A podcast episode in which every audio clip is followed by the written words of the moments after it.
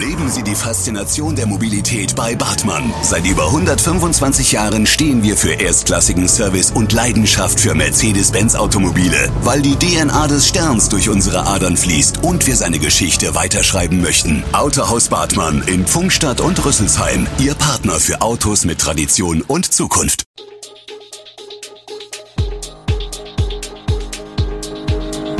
Gude, unser morgendliches News Update. Das Wichtigste aus Südhessen für Sie im Überblick. Guten Morgen aus Darmstadt an diesem 28. Dezember.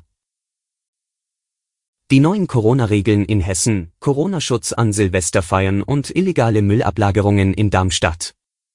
Das und mehr gibt es heute für Sie im Podcast. In Hessen gelten ab heute strengere Corona-Regeln.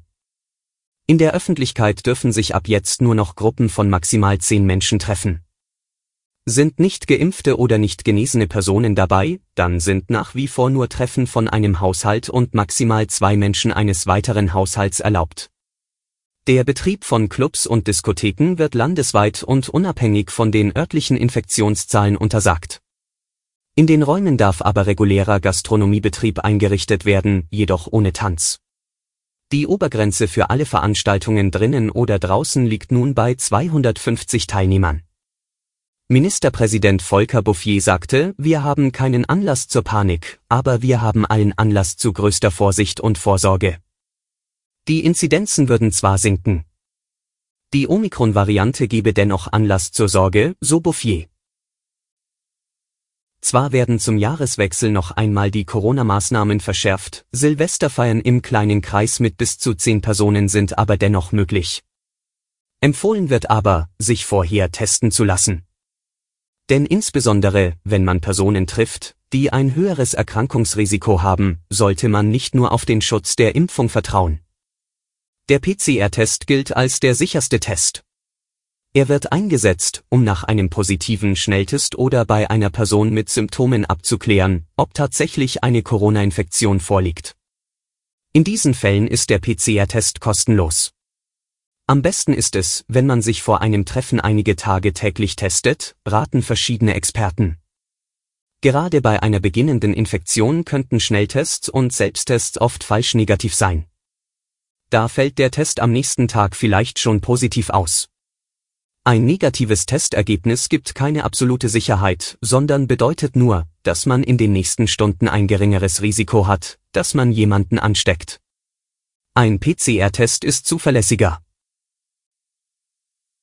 Wie können seltene Metalle in technischen Anwendungen durch Eisen ersetzt werden? Dieser Frage gehen in dem neuen Sonderforschungsbereich Eisen, neu gedacht, Wissenschaftler aus fünf Universitäten und einem Max-Planck-Institut nach.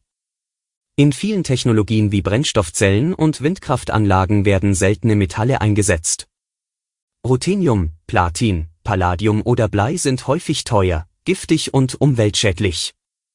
Eisen bietet sich wegen seiner vielfältigen Eigenschaften, geringen Kosten und leichten Verfügbarkeit als Ersatz für kritische Metalle an, sagt Ulrike Kramm, TU-Chemie-Professorin und Sprecherin des neuen Projekts, das die deutsche Forschungsgemeinschaft die nächsten vier Jahre mit rund 10 Millionen Euro fördert.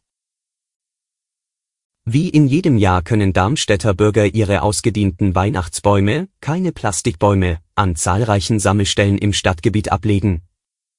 Von dort entsorgt sie der Eigenbetrieb für kommunale Aufgaben und Dienstleistungen, EAD, der die Sammelplätze vom 10. Januar bis einschließlich 11. Februar 2022 regelmäßig anfährt. Da die Bäume auf der Darmstädter Kompostierungsanlage verarbeitet werden, müssen sie restlos von Weihnachtsschmuck befreit sein. Immer wieder haben Unbekannte in diesem Jahr Müll an Orten abgeladen, wo er nicht hingehört. Es gibt bekanntermaßen leider zu viele Zeitgenossen, die die Natur als Mülldeponie wertschätzen und somit ihre Lebens- und Wohnqualität mit Füßen treten, schreibt ein Leser an die Redaktion. Die Stadt weist darauf hin, dass Bürgerinnen und Bürger, die eine illegale Abfallentsorgung beobachten, diese dem Ordnungsamt oder der nächstgelegenen Polizeidienststelle melden können. Bei illegalen Müllablagerungen prüfe dann die Stadtpolizei, ob ein Verursacher ermittelbar ist, teilt die Stadt auf Anfrage mit.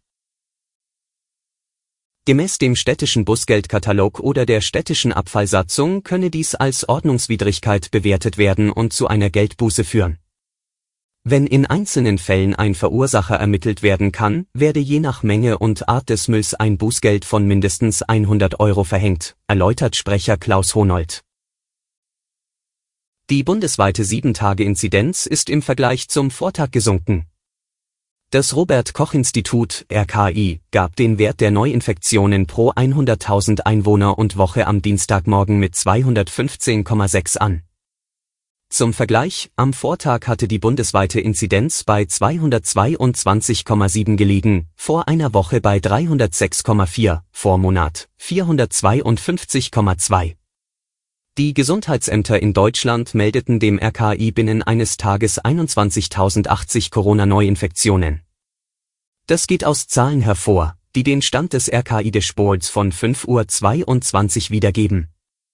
Vor genau einer Woche waren es 23.428 Ansteckungen gewesen. Das RKI weist darauf hin, dass während der Feiertage und zum Jahreswechsel mit einer geringeren Test- und Meldeaktivität zu rechnen ist. Deshalb könnten die offiziell ausgewiesenen Fallzahlen nur ein unvollständiges Bild der Corona-Lage in Deutschland zeigen. Alle Infos zu diesen Themen und noch viel mehr finden Sie stets aktuell auf wiesbadener-kurier.de.